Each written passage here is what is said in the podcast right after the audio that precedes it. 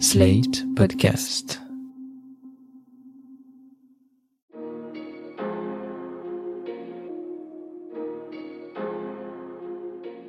Bonjour et bienvenue dans Le Monde Devant Soi, le podcast d'actualité internationale de Slate.fr.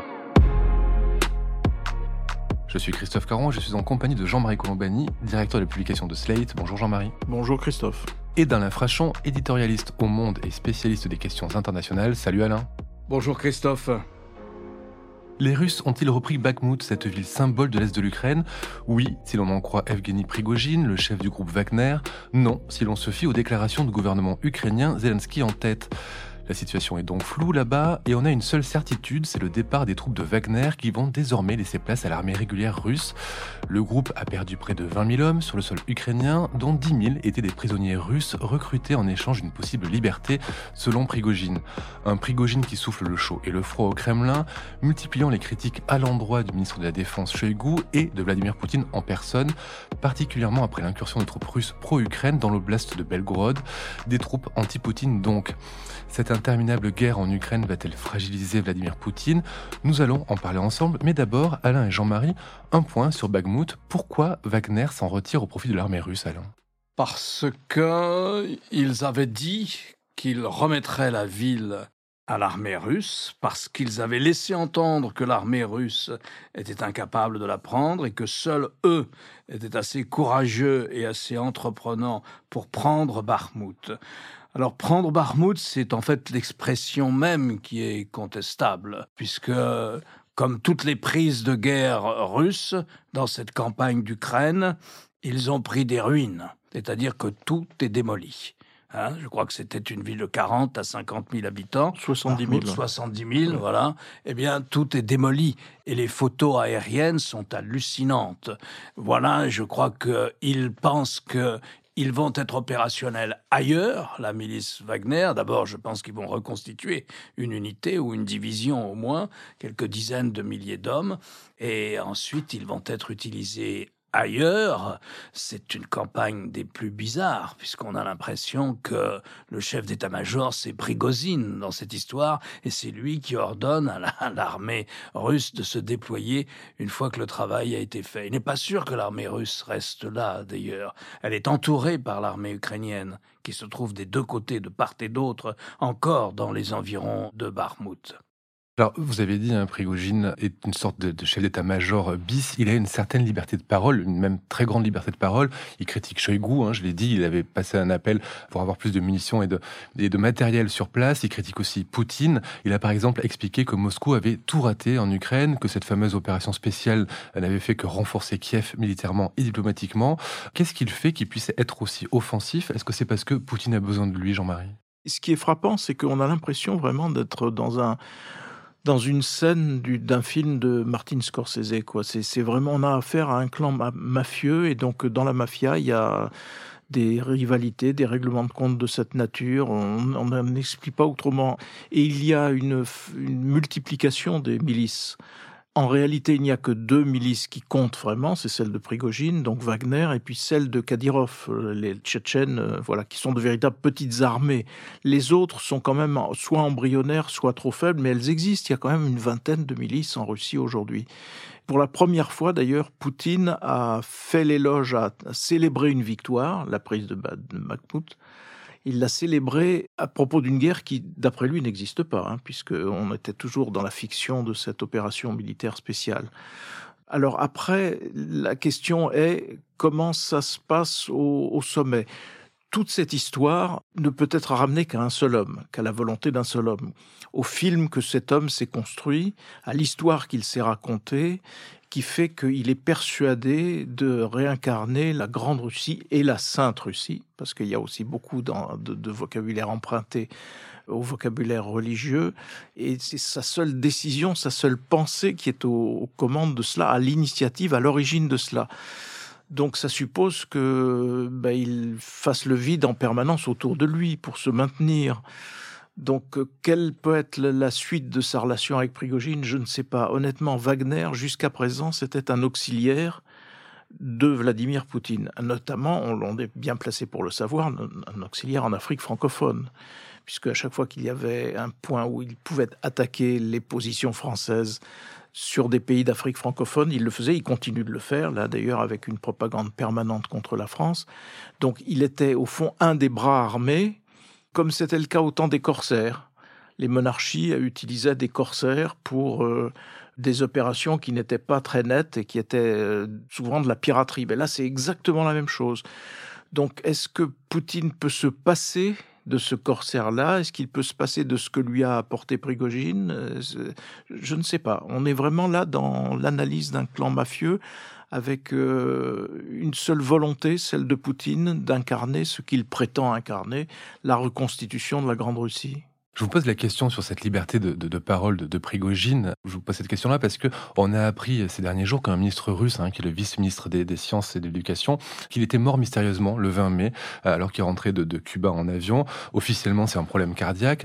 Ce vice-ministre, qui s'appelle euh, Piotr Kuchurenko, avait dit qu'il il regrettait la guerre en Ukraine et il avait dénoncé le degré de brutalisation du, du régime russe. Lors d'un entretien avec un, journaliste, il avait fait part de ses craintes et de la pression que Poutine exerçait à son endroit. Je vous lis euh, ses propos. Il avait dit Sauvez-vous, vous et votre famille, partez dès que possible. Vous ne pouvez pas imaginer le degré de brutalisation de notre État. Dans un an, vous ne reconnaîtrez plus du tout la Russie, et en partant, vous ferez ce qu'il faut.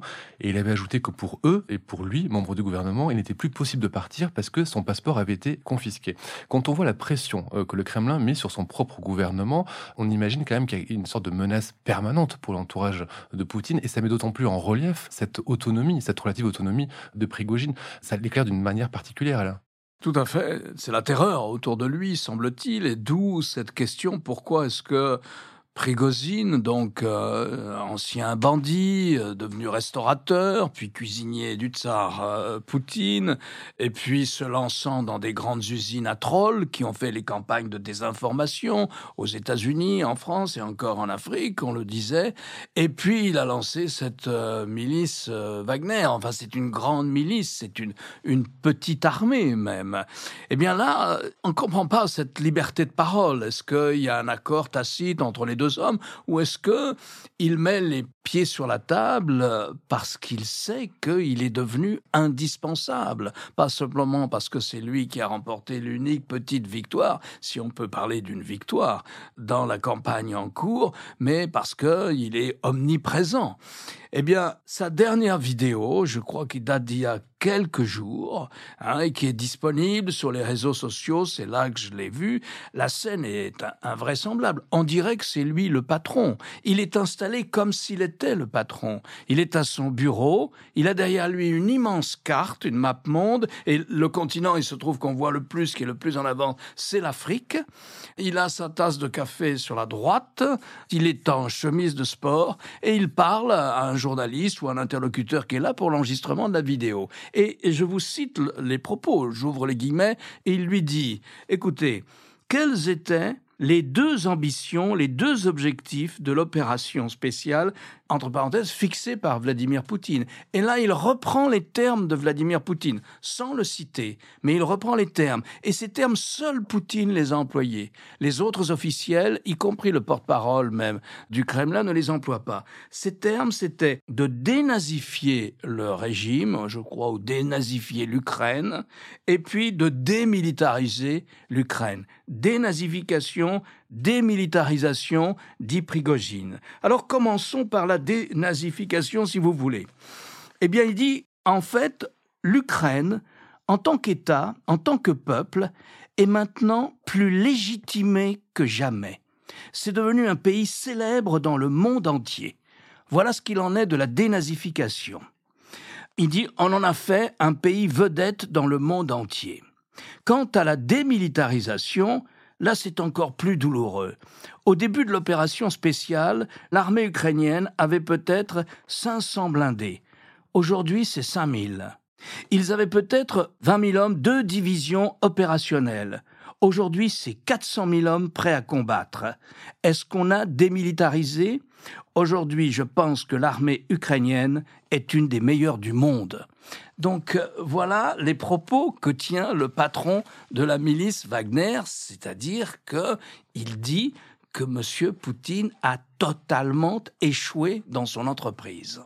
Oui, donc ça pose un problème politique aigu et donc on ne sait pas comment les choses peuvent se réduire. Ou alors il y a une véritable offensive au sommet et puis Poutine finit par être déposé, ce qui serait peut-être la seule chance d'arriver à une, fin de ce conflit. La thèse habituelle d'ailleurs, y compris dans nos pays, et plus encore en France, c'est de dire oh là là, il faut surtout pas toucher à Poutine parce que on aurait pire derrière. Alors on aura peut-être euh, un ultranationaliste derrière, mais si vous mettez quelqu'un à la place de Poutine, c'est quelqu'un qui sera en mesure de dire je vais effacer ou corriger ou amender les erreurs de mon prédécesseur. Si vous laissez Poutine en place, jamais il ne confessera qu'il s'est trompé ou qu'il s'est engagé dans une voie sans issue, ainsi de suite. Donc il faut absolument quelqu'un d'autre pour pouvoir dire ben, on rebat les cartes, on s'assied, on négocie, ainsi de suite.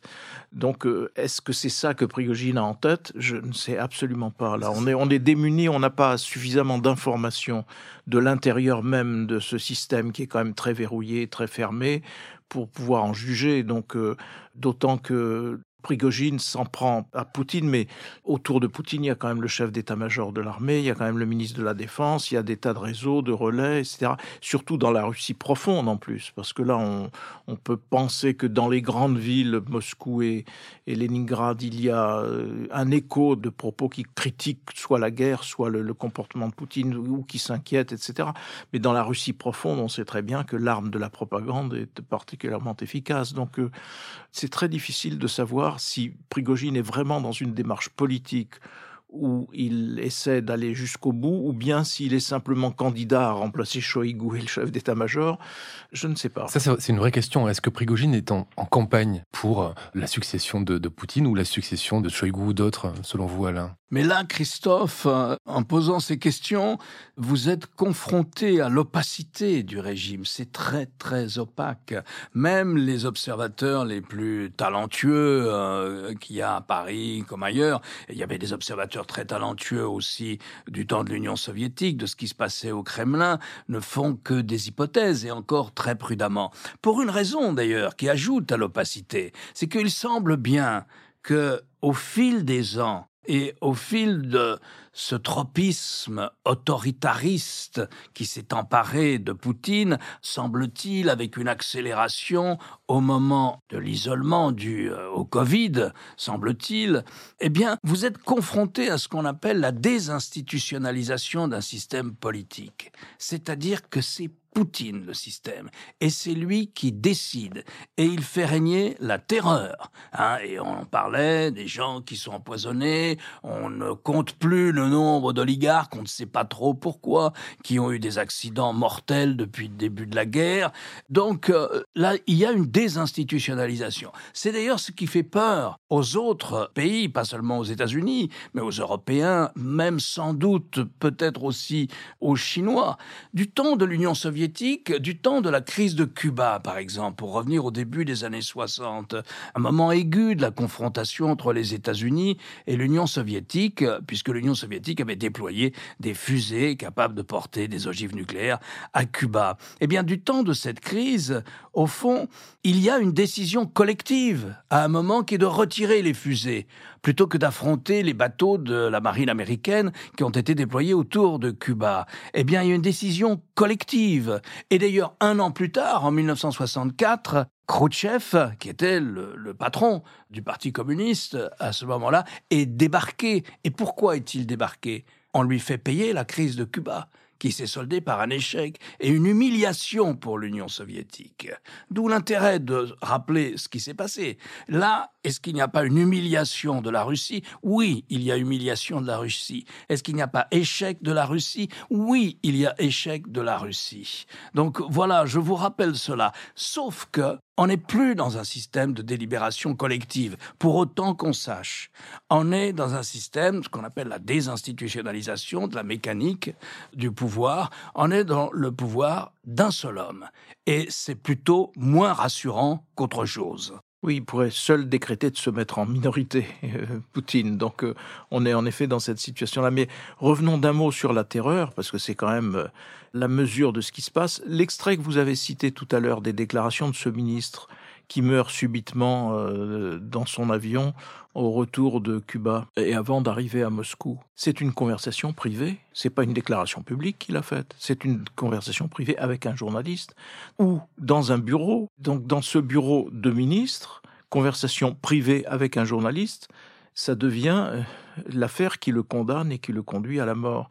Donc c'est quand même euh, le degré de sophistication de la surveillance et de la terreur qui peut en s'en suivre vis-à-vis de tout ce qui exerce une part de responsabilité en Russie qui est quand même assez terrifiante et assez glaçante. On a parlé donc de Prigogine hein, qui s'oppose à Poutine. On a vu d'autres Russes s'opposer à Poutine. Ce sont des Russes, des troupes russes euh, pro-Kiev, des, Russes libres, qui ont fait cette incursion euh, dans l'oblast de Volgorod, comme je l'ai dit hein, en introduction. Qui sont euh, ces gens, Alain, et que cherchent-ils à faire? Alors il y a comme ça, en Ukraine, et qui se battent aux côtés des Ukrainiens, une unité biélorusse, une unité tchétchène, des Tchétchènes opposés à l'armée de Kadyrov.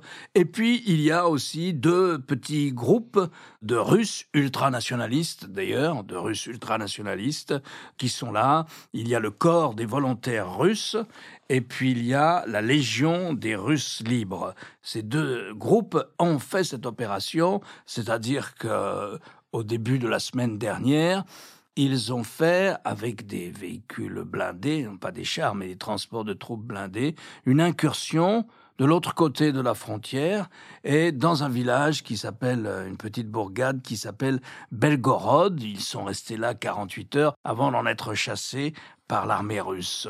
Voilà, ils ont voulu prouver qu'ils euh, étaient capables d'infliger comme ça cette manière d'humiliation à l'armée russe de franchir la frontière. Ça ne veut pas dire grand-chose parce que la frontière, elle fait très exactement 1590 kilomètres. Donc elle est incontrôlable, elle est très difficilement contrôlable. Ça ne veut rien dire du point de vue de la surveillance de la frontière. Mais enfin voilà, ils ont fait cela. Apparemment, ils ont dû le faire, j'imagine, avec l'accord au moins local des autorités euh, ukrainiennes ou de l'état-major ukrainien encore que c'est pas sûr, non plus, c'est pas sûr qu'ils aient eu cet accord. Ce que l'on sait en revanche, c'est que la réaction du Pentagone a été immédiate. Elle a dit ce n'est pas pour ce genre d'opération en Russie que nous livrons du matériel de guerre à l'Ukraine. Car c'est du matériel de guerre américain qui a été utilisé par ces troupes. Deux, les États-Unis ont dit qu'il y avait au moins deux véhicules blindés de transport de troupes et ils donnent exactement les deux types de véhicules blindés qui ont été utilisés par ces milices. Et le Pentagone a dit, ça peut pas marcher comme ça. Nous ne voulons pas que la guerre déborde en Russie. Nous ne voulons pas que la guerre s'étende en Russie, elle doit rester là où elle est.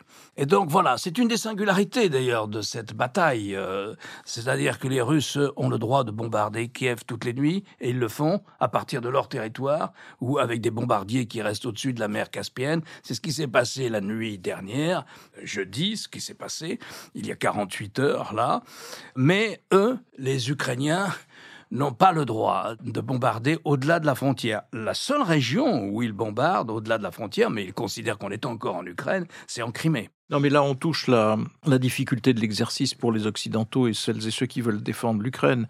Parce que l'obsession occidentale, américaine d'ailleurs, comme euh, partagée par la plupart des Européens, ce sont des, un niveau de représailles, un niveau d'escalade qui deviendrait incontrôlable. Et de ce point de vue-là, la réaction de la Russie a été de dire euh, par différents porte-paroles euh, attention, c'est vraiment très dangereux ce que vous faites, ainsi de suite. Et ça a été suivi par l'annonce du transport d'armes nucléaires sur le territoire biélorusse. Bon, donc ça c'est un signe très clair que ben, il ne faut pas exclure l'hypothèse que des armes nucléaires tactiques puissent être utilisées à portée de canon, puisque la frontière euh, nord de la de l'Ukraine n'est pas si éloignée que cela de la capitale.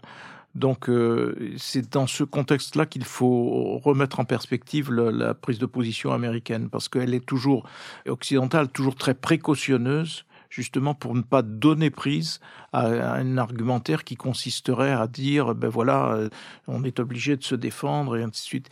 Et pourtant, il y a déjà dans les discours de Poutine des éléments qui sont inquiétants parce que Poutine commence à expliquer que euh, ce qui est en jeu, ce n'est plus ni la dénazification ni la démilitarisation. Ce qui est en jeu, c'est l'existence même de la Russie, qui serait contestée et attaquée par l'ensemble de l'Occident, par l'OTAN et par l'ensemble de l'Occident. Donc cette thématique de la Russie menacée dans son existence même, c'est par définition la définition de ce que l'on appelle la dissuasion du faible au fort c'est-à-dire la dissuasion de celui qui, ben, vous, menacez mon existence même, je me défends en, vous, en essayant de vous rayer de la carte avec mes armes nucléaires. Et là, il s'agirait d'un nucléaire tactique. Donc on est dans ce moment-là très compliqué, d'autant que si la Russie continue d'être poussée dans ses retranchements et continue d'être sur le point d'être défaite, on va être exposé à ce genre de réaction, sauf si euh, Prigogine prenait le pouvoir, peut-être, je ne sais pas. Cette livraison d'armes nucléaires à la Biélorussie avait été annoncée fin mars par Poutine. Elle est effective depuis euh, quelques jours. Elle a débuté. Comment vous l'analysez, vous, Alain? C'est une, une menace ou c'est peut-être une opportunité de passer euh, la guerre à un niveau supérieur, selon vous? Les Russes avaient annoncé qu'ils le feraient. Ils avaient annoncé que, compte tenu des accords passés entre le gouvernement de Minsk et Moscou, il pouvait y avoir comme ça, il devait y avoir de plus en plus d'interopérabilité entre les deux armées et qu'ils pouvaient déployer peut-être des armes nucléaires euh, tactiques en Biélorussie. Je ne connais pas vraiment de militaires qui disent que l'utilisation d'armes nucléaires tactiques par la Russie changerait la physionomie du front pas vraiment. Donc je ne vois pas non plus quel serait exactement l'intérêt des Russes d'utiliser une arme nucléaire tactique. Ce qui est sûr, c'est que les Chinois les ont prévenus. Si vous faites ça, c'est la fin de ce partenariat que vous avez noué avec vous. Ils l'ont prévenu à plusieurs reprises. Ce qui est intéressant aussi, c'est de voir que depuis le mois d'avril, le début de la campagne, je parle d'avril 2022, les Russes se servent du territoire de la Biélorussie. Plusieurs divisions russes, il y a eu des centaines de milliers d'hommes d'ailleurs, se servent des voies de chemin de fer pour reconstituer des unités qui ont été démantelées par les combats euh, ou autres, pour avoir des hôpitaux de campagne aussi à leur disposition. Et ils ont même menacé d'engager l'armée biélorusse. Or, ça n'a jamais été fait. Pourquoi? Parce que je pense que pas plus le Kremlin que le régime du dictateur Loukachenko n'est sûr de l'armée biélorusse. Et que donc, euh, ils ne prennent pas ce risque d'utiliser l'armée biélorusse aux côtés de l'armée russe pour, dans les opérations contre l'armée ukrainienne. Est-ce que vous pouvez expliciter cette incertitude par rapport à l'armée biélorusse? Ça veut dire qu'elle préfère défaut à son, à son pays? Absolument. Il y a deux ans, Loukachenko a perdu les élections. Il a perdu les élections et euh, il y a eu un vaste mouvement de protestation qu'il a noyé dans une brutalité invraisemblable. Les condamnations sont quotidiennes, elles sont hebdomadaires. Ce sont de très jeunes gens qui sont souvent condamnés, des jeunes filles, des jeunes hommes. Il y a des disparitions, il y a des exécutions extrajudiciaires. Et donc, le régime de la Biélorussie est tenu d'une main de fer qui ressemble d'ailleurs à ce qui se passe en Russie. Et si jamais il avait été réellement menacé d'être renversé par la rue, Poutine a dit à Loukachenko Nous tenons des milliers d'hommes à ta disposition de l'autre côté de la frontière. C'est ainsi que Loukachenko essaye de, se maintenir au pouvoir. Ça fait 30 ans que c'est un, un dictateur d'une brutalité inouïe est au pouvoir. Les Biélorusses sont d'un courage infini et continuent à manifester à leur manière. Il n'est pas sûr de son armée, et je pense que l'armée n'a pas été engagée parce qu'il a eu peur qu'à cette occasion, il y aurait pu avoir une, sorte de coup d'État militaire contre Loukachenko. Voilà euh, à peu près ce, ce sur quoi on peut spéculer concernant ce petit pays qui fait partie, avec l'Ukraine, de cette Russie euh, impériale que Poutine aimerait bien reconstituer. Pour terminer, je voudrais m'arrêter sur les propos du chef d'état-major américain, Mark Milley, qui a dit que la victoire militaire russe lui paraissait impossible, tout comme la possibilité pour Kiev de euh, bouter euh, les Russes hors de son territoire. Ça veut dire qu'on s'achemine vers quoi? Vers une guerre de, une interminable guerre de position? En tout cas, le constat paraît exact. C'est-à-dire que euh, tout le monde s'accorde pour dire aujourd'hui qu'en effet, une victoire russe paraît impossible, et tout le monde s'accorde aussi pour dire que la probabilité est faible que l'Ukraine puisse récupérer l'ensemble de son territoire. D'abord, euh, il y a les provinces annexées par la Russie, et ensuite il y aurait l'Ukraine. Donc euh, impossibilité d'un côté, improbabilité de, de l'autre, ça signifie en effet, si ça perdure, ça signifie une guerre très longue qui s'enlise, sauf changement de régime à Moscou, ou changement de tête euh, de régime à Moscou qui puisse euh, ouvrir la voie à une discussion quelconque. Alors la thèse américaine de du chef d'état-major était de dire, voyez, donc l'Ukraine est en position de force, donc c'est maintenant qu'il faut négocier parce que l'Ukraine est en position de force, donc elle pourra obtenir des choses, sauf qu'on voit mal la Russie négocier dans ces conditions. Si on reprend par exemple le plan de pêche chinois, le plan de paix chinois en 13 ou 14 points, je sais plus, il y a 12 points qui sont des points de demande de la Russie et un point qui pourrait être euh, discuté. Donc euh, on est très très loin de tout cela. Mais euh, pour le moment, le rapport des forces tel qu'il est conduit plutôt à une perpétuation de, la guerre. Malgré la contre-offensive attendue euh, ukrainienne. Il n'y a pas de contre-offensive massive apparemment. Hein. Apparemment, c'est une série de j'allais dire, de coups d'épingle ou, de piqûres ici et là, de multiplication d'événements militaires qui euh, mettent la pression sur, au fond, sur quoi? Sur le régime à Moscou. Je pense que c'est ça un petit peu le calcul des Ukrainiens aujourd'hui. Merci euh, Jean-Marie, merci Alain. Alain, je rappelle votre chronique chaque jeudi dans Le Monde et sur le monde.fr.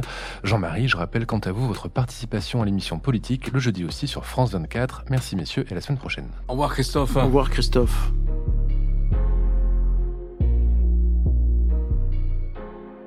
Retrouvez le monde devant soi chaque vendredi sur slate.fr, votre plateforme de podcast préférée.